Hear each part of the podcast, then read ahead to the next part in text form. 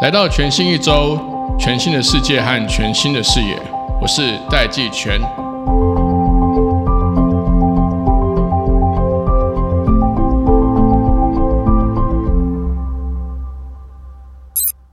科技报局活动推荐：AI 工具机是制造工厂重新定义的关键。TechOrange 科技报局与台湾工具机及零组件工业同业工会共同主办的智慧大工厂论坛台中场，探讨工具机导入 AI 的最佳策略。立刻点击节目资讯栏报名链接。五月十九号在台中经典酒店进入 AI 工具机的大进化时代，或请上网搜寻关键字“科技报局”，在官网首页也能报名智慧大工厂系列论坛。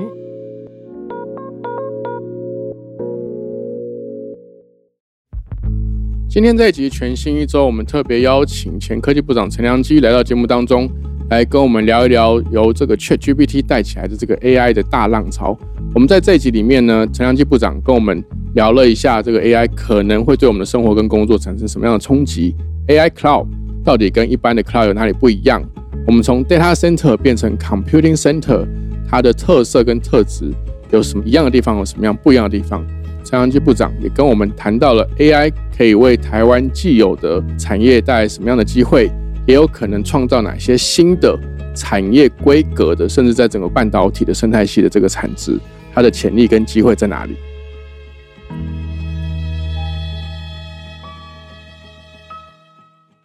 ？Hello，各位听众朋友，大家好，我是戴季全，欢迎回到全新一周。我们今天邀请到的特别来宾呢，是大家很熟悉。也引领期盼的这个我们的前科技部长陈良基部长，现在是台大电机系的讲座教授。哎，部长你好，谢谢好，各位听众大家好。我们好一阵子没有跟这个老师聊一聊天，老师是不是已经退休了？对对对，头衔应该是台大的名誉教授。OK，好好，但今天特别请老师回来是要谈，当然就是现在的全球的这个 AI 浪潮。那我就直接切入正题，我想要跟老师请教一下，就是说现在越来越多的这个科技大厂。在谈 AI Cloud，就是说 AI 云。呃，老师当然是电机系的教授嘛，那长年以来对于这个晶片啦，甚至 AI 晶片都有非常深厚的这个研究跟这个实物的经验。从老师的这个经验上来看，AI Cloud 跟一般的 Cloud 有什么不一样？我想这个大家会有这个问题，应该是呃去年的十二月，这个 ChatGPT 所谓生成式的 AI 出来以后，一般人对突然感觉到说哦，AI 好像在我身边哦，厉害了，对对。那其实老实讲说，一般的 cloud 跟 AI cloud 不同。那我们在二零一七年推的时候，那时候就已经把这个不同曾经提过。那主要是在于说，我们现在一般讲的云端伺服机啊，主要是以说资料的储存为主嘛，然后透过很多的软体去读取这些资料。资料中心的云端的准备就是为这个来准备。那那时候我们在推 AI 的时候，应该还记得，我那时候跟政府。希望说啊，用五十亿的资金来帮台湾建制一个专门 AI 用的主机啊。那那时候就是学理上面来讲，就是 AI 用的主机，它就是为了学习，然后为了推理。这两个跟刚刚我提到说，你为了做资料的储存，这两个是完全不一样的。所以你在这个 Cloud 在做这样的一个云端四五机的时候，你重点不只是在储存，而是要让这个它资料做推理跟做学习的时候。它能够快速的进出你这些计算的元件，那计算元件本身也要能够说专门显示，我不是只是像以前我可以做这样的呃演算法的推演而已，它基本上就是以学习所用的这些运算为主体。不管说我们现在是生成式的或者早期的这种叫决策型的 AI 哈，那以前的都是叫决策型，就帮我们做一个最好的决策。决策的时候你要下哪一个地方或者相关，这两个其实它核心的运算都来自于说。你就是要做资料的加权的运算，然后统整出来给一个推荐，好，然后找出来说，哦，那我这时候帮你，比如说帮你画出来的图像要怎么样？那其实也是一个推荐出来的结果。那所以这种运算跟一般资料是完全不一样。老师在几年前在科技部的时候就已经看到这个潜力了嘛？如果说我们今天跳脱整个框架来看，因为全球现在这个 AI，呃，就我所知，光是 ChatGPT。他们的这个资料中心或运算中心，这样讲起来其实更像是运算中心，而不是资料中心。算力是 AI 非常重要。其实我觉得台湾在二零一七年，我们台湾政府开始推的时候，我们其实是走在一个非常前瞻的位置。那大家应该还记得，如果我们听众有在 follow 我们季前那个节目，应该知道那时候我也推了一个叫科技大擂台的案子啊。科技大擂台当时我们强调就是希望透过语音，就是将来你要推动这 AI 的时候，一定要语音。这是我那时候在科技大擂台就一直提。我们当时做了，如果持续做，其实就是一个 ChatGPT 的 model 就出现。那大家应该还记得那时候，脸书的 Mark Zuckerberg 不是也用台语秀了一段嘛？哈，那个翻译的台语的资料库，就是我们当年科技大擂台的所建的台语资料库的一部分。当时就看到说，AI 真正要的东西，它就是三大核心来支撑嘛。一个大家现在知道，就是哎，我要有足够的资料，像我们 ChatGPT 要用四十五兆位元的资料来做运算，对，来喂它。那可是你要这么大量资料去喂，这个只是资料本身，这些资料喂进去，你要让它经过吸收跟运算的转换，算力是其中也很很关键。对，那演算法是全世界大家的学者在推嘛，哈，像我们现在用的生成式的演算法，它第一版出来其实是在二零一八年的时候。学校实验室我们在做的时候，就发现说，哎，这个 transformer 这种方法开始出来。那那时候我就预测说，这种生成式里头，它的 GPT 的 P 是叫 pretraining 嘛，就预先做训练。当时我在带学生做研究的时候，二零一七一八的时候，我就一直跟学生提说，将来真正人工智慧或者我们所谓的服务机器人或者类似这样的形态出现的时候，它一定必须要提供一个 online training 的功能了哈。这有点像说我们现在很多科幻片啊，像那个很多科幻片不是说，哎，我做一个雏形，那这个雏形就有基本的功能，对，然后我送到客户去端的时候，客户依照他自己要的再给他训练。我那时候在科技大擂台，我就举说，我可以给基本的训练，让他知道一般人的讲话。可是这个服务的，不管是软体或者是机器人送到客户端的时候，那将来如果他使用的客户是跟我一样，这种都是比较台湾式的国语的话，我总有一天我希望说服我的人是我讲什么他都可以听得懂，不一定我讲的很标准嘛哈，所以那就是要一个 online training，可能事先一定要比较大的这种功能性部分，他要先事先写好，所以这个是其实就是现在我们讲的 LM，就是大型语言模式的这个来源，就是他先在大的 AI cloud 训练完，然后再送到。我们各个不同的应用场合，现在有一些企业想办法用 ChatGPT 来做使用，其实也是类似这样。你是用它训练好的模型，它现在用的都是超过这个好几亿的参数嘛。可是我在用的时候，我不需要再去重新训练那上千亿的这个参数，但是我可以在我使用的时候小幅度的去调整。那这个是现在大家会很关切。那我觉得这样的功能的出现，就是它会跟。二零一七年，我们那时候推动了 AI 的功能性会更强大，是在于说，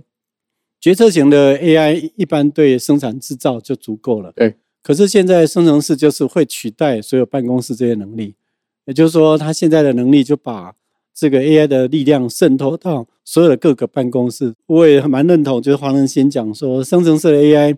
你可以把它想成是 iPhone 刚出来的时候，那带动现在这一波 App 的影响。但是我个人会比较。觉得说，对台湾来讲，可以把现在这一波革命，就跟我们早期大家在讲第三波革命有点类似。它是个人电脑开始被普及化，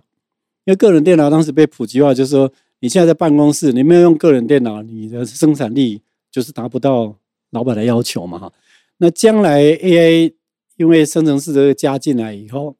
那所有的办公室没有这些能力，你大概就没办法应付。未来办公这些要求，所以它是全面性会把所有全世界这个改观掉。这样来讲的话，就会比较可以看到台湾的机会。意思也就是说，早期个人电脑刚开始出来的时候，如果不是台湾抓到这个机会，把这个个人电脑跟我们的半导体巧妙的结合，让它变成说我可以把个人电脑从本来的十万块的产品降到说你每一个个人就可以很容易拥有，或者企业很容易为每一个。我的员工买一个个人电脑，那将来这个 AI 它如果要用在各个不同的领域的时候，那它其实还是要经过我刚刚讲，就是它还是要 local 就局部性我企业内部资料的准备，少量的算力的需要，但是它 pre train 的时候大量算力的需要。A 股的部分，我觉得它比较像是公共财啦，就是反正世界的学者会继续往前推进。那其实 ChatGPT 现在不已经翻了好几个世代了，就说现在做 AI 的人是把这一波的生成式 AI 的生命周期看成用 A 来算。就每个月其实会有新的演算法会出来，所以那个演算法其实大家不用担心。那反而台湾的机会应该是说，当个人电脑开始出来的时候，那时候全世界慢慢分成两个大的趋势，一个就是封闭式的，就像当时的这个 Apple 的系统；一个是 IBM PC 的 style，Intel 系统。对，那 Intel 系统，那 Intel 系统是跟台湾的结合。对，也就是说靠台湾的能力。把整个个人电脑把它做一个很好的垂直分工，那再加上半导体拉进来以后，其实是我们是半导体跟电脑产业两个交联，这样子一拉一拔一拉把整个产业带起来，然后把垂直分工变得非常的细腻，让全世界所有的人都可以享用非常便宜的个人电脑。所以换个角度来看，就是说，好，我们现在如果想到说，当个人电脑在八零年代开始出来的时候。全世界大概超过一两百种不同的个人电脑的品牌，那你可以想象说，现在生成式或者这种决策型的 AI 提供的 provider 是这个上百种不同的形态。那在这个过程里面，台湾 hook 上去的这个平台就变成全世界最有利的。所以如果用这样来看，就可以知道说，好 AI 这一波正像当年的八零年代的电脑在改变我们所有这些行为的时候。但是它首要花的代价还是太高。台湾的机会就是可以把这个本来还是大公司才能够拥有的能力，可以把它变成是任何一家想要提升未来竞争力的公司都可以拥有这个能力。那这样的话，就是台湾对全世界最大的贡献，就可以看到说，哎，那我们应该看到，好像我们当年看到个人电脑刚出来一样，那应该有非常多的产业机会是。台湾要把它抓住，所以这个是有机会的时候，当然就也有担忧啊。说我到底，我如果明明看到的机会，我如果没有上车，我将来就可能会被抛弃掉。所以这也是又期待又害怕的，这个是产业的这种气氛，现在是这样。好，我们休息一下，马上回来。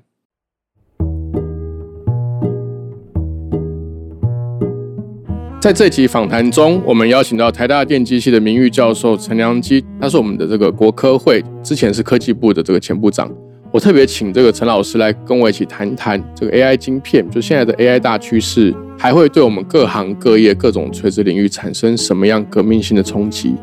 但就我的经验，其实我们今日的科学就会是明日的科技。这边我要为大家介绍国科会在五月二十六号举办的 Open Code 科普创意松。这个活动很有意思，它是一个为学生还有为这个刚毕业的这些大学生举办的一个从科学的角度、科技的角度去发挥创意，不管是研究既有的这个科技的这个进展，还是把一些现在的科学的发展，日后可以怎么样应用在这个科技的领域，就让科学变成技术的这个过程中，透过影片的方式来做呈现。我自己刚好也接受国科会的邀请，担任这个评审。我在这个活动里面呢，就看到了非常非常多学生，他们对于现在科技发展的一些未来视角。他们不管是拍影片、脚本的撰写、故事的叙述，还有这个线上分析各种科学跟科技的这些资料研究跟资料分析能力，都比我以前小时候要好非常非常多。你可以在这个活动里面看到学生视角出发看到的不同风格和形式的科普影片，包含动画、剧情短片。甚至还有说唱 rap 唱歌，他们真的把一个环保跟绿能的议题唱成一首歌。这是一场能够看见年轻时代对于科学所展现的投入以及创意的科普飨宴。如果你和我一样对于科学和科技的进展充满了好奇心，那我相信你大概会对 Open Code 科普创意松有兴趣。欢迎踊跃参加或者分享给身边的大小朋友。详细的活动介绍可以在我们的节目资讯栏里面找到。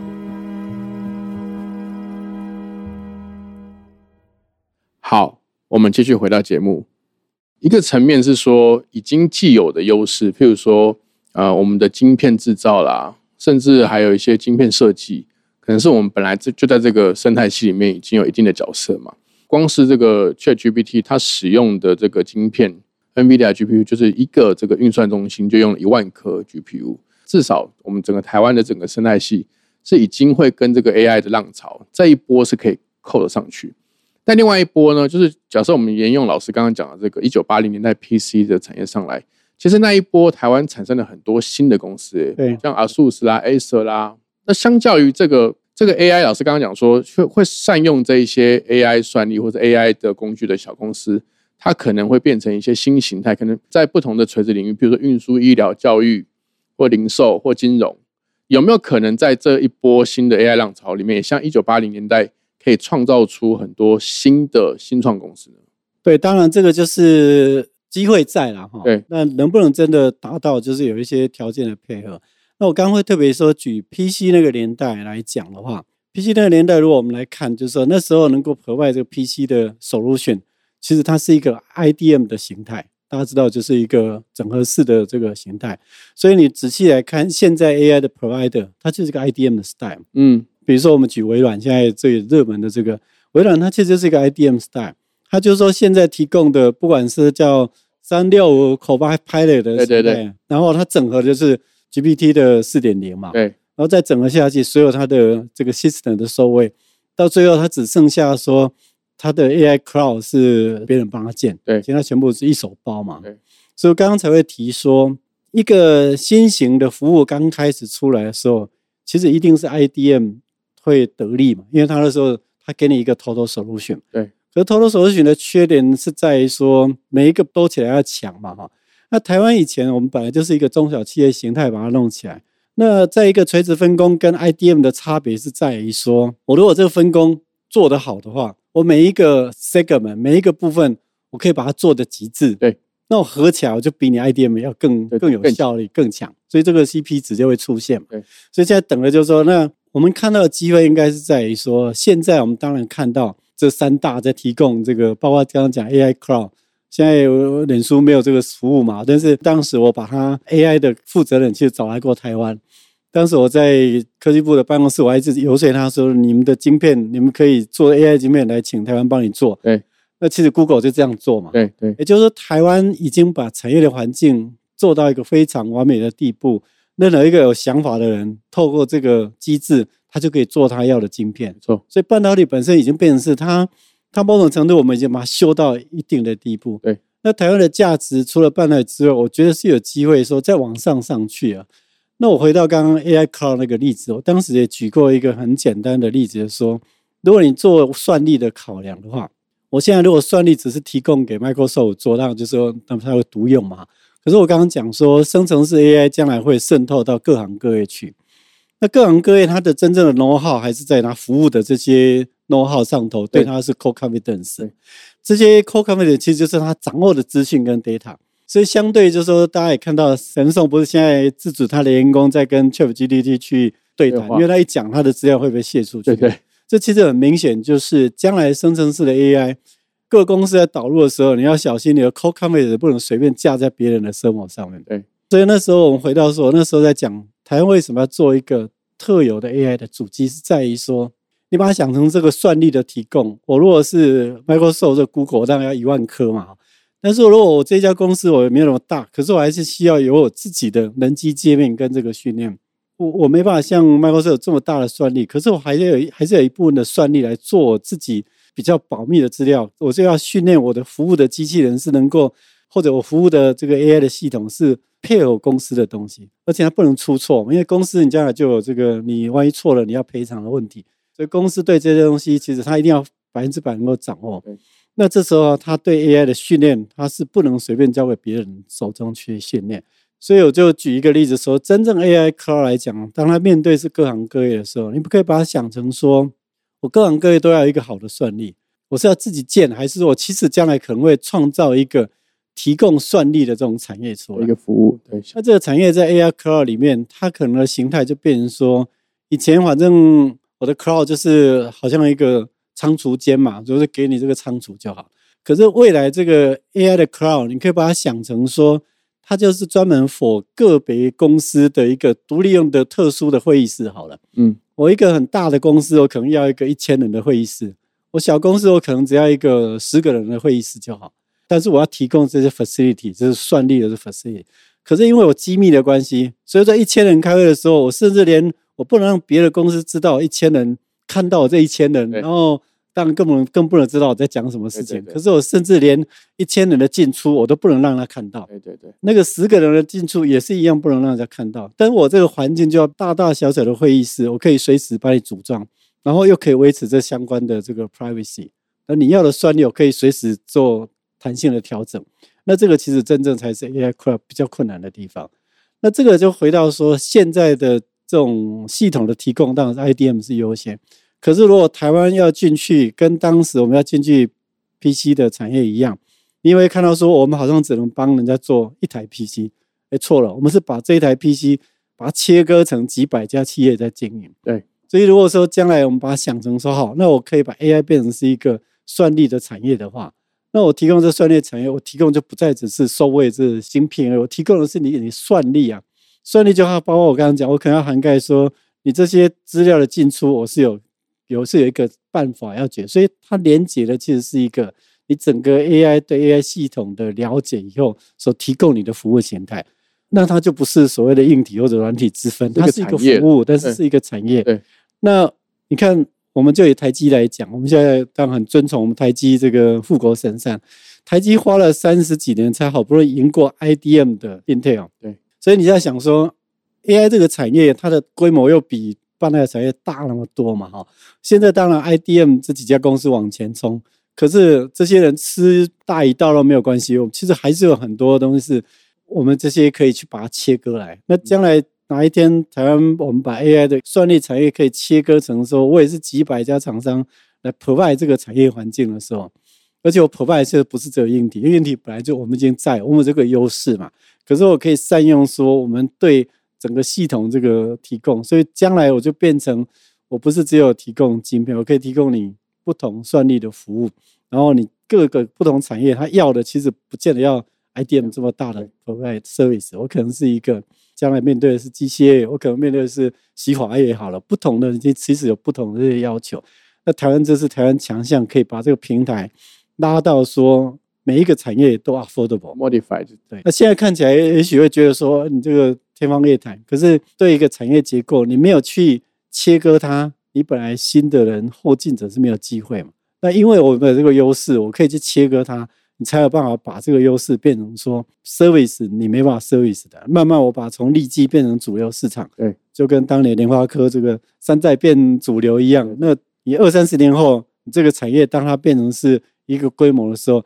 那时候你才会看到说，哦，原来我们的富国神山是要这样去弄出来，而不是说你一转头明天就有一个新的富国神山，而是说你有这个机会。那我们现在看到这个是有有这个机会在。好，老师，但是我有另外一个担忧，我们去年的新生儿出生数才十三万多而已。刚刚老师讲的这个事情，听起来我听起来那个规模跟需要的人才数，很有可能是会超过我们现在晶片或者是 notebook 跟手机的整个产业这个所需要的工程师啊，不管竹科啊还是台北写软体的、做硬体的这些工程师的总数。诶，那我有跟这个简立峰简老师有聊过，他说我们光是既有的产业所需要的人才数。我们现在的新生儿的人数就不够了，我们在大学毕业生就全部都给他就不够了，那这个人才的这个落差要怎么办？当然，这是一个另外严重的问对题啊。哈，那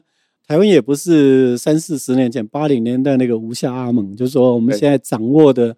对全球科技产业或者对整个产业供应链的掌握，跟这个八零年代其实也完全不一样。那那时候我们的基础是来自于说六零年代进出口加工出口区开始部件，十几年以后必有一个环境。可是我们现在已经花了将近四十年，必有另外一个环境起来。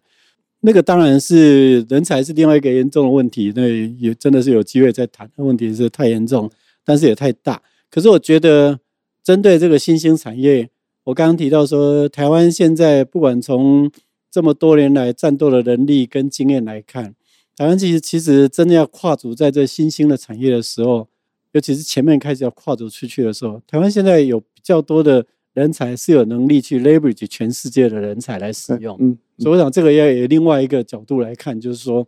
一方面当然我们自己的能力一定要适当跟上来，可是，在往前作战这一块，集战力的部分，就跟当时你开始要建半导体一样，也不是全部都是我们自己来的。对你自己来人力的培养，还是要几年后才能跟上来。而且另外人才都会有一个随着效益才会转型嘛。哈，现在大家看不到，你突然大量去弄，其实也是没办法衔接得上。对，可是相对就是说，我们现在有这么多了解这些科技的人，知道说整个供应链关系的人。那如果适当的能够把环境建起来，其实是 leverage 全世界，让它先变成说，我们在世界这一波，台湾是三把的，也不是 nobody。那我们慢慢去扩大对市场的需要的影响力，产业的规模在扩大过程里面，在设法去回到说，跟当年我们在做半导体的时候，强化我们对半导体人才培育的方案的进行。我觉得这个也是一个不得已的做法，但是相对基础交易的那一块。特别，我一直在很多场合都讲说，我们现在整个交易几乎是放掉对 STEM 的这种基本能力的培养，这个是比较大的隐忧了哈。因为太多人会讲说，哎，将来社会好像什么工作都 AI 可以做，那反而是感感性啊、人人文啊、人的部分不行，这是没有错。但是问题就是说，你没有一些技术人员能够把这些产出，你是没有办法 catch 到这些。反而是人文或者相关这些可以随着年龄一直的增长，但是你年轻的时候，如果你对 STEM 你对科学就没有兴趣，或者你引导他没有机会再接触科学，等他年纪稍大以后，他是没有能力转到那一块去。所以我们应该是要让我们的下一代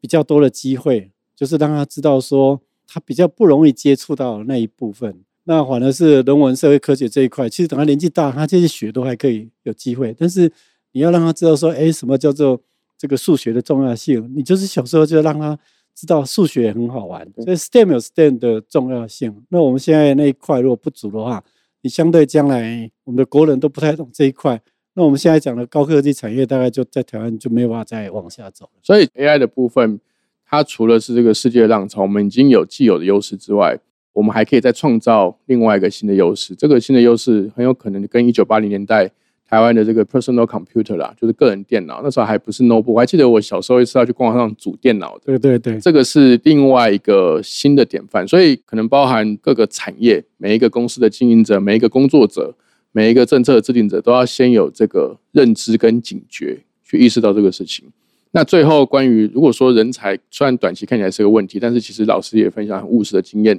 我们也是要重新去认识。这个新的产业发展也不用去太担心或想要一触可及。其实随着产业发展，去 leverage 世界的人才能力也比以前好非常多了。先做跟跑马拉松一样嘛，就是一步一步跑嘛。你也不要想说从头到尾都冲刺。你不要一下想我就要跑到四十公里，那你可能一这一下就没劲了。对，那你就是一步一步让自己稳定的向前走。那有一个 milestone，那其实你就突然就会发现说，哦，现在终点已经在到那边了。那至于更关键的，台湾的。整个呃人口结构啊，人才教育的问题，我们希望还可以很快有机会再邀请老师来跟大家聊一聊。好，我们今天谢谢我们陈良基部长来到我们节目当中，谢谢老师，谢谢各位，谢谢。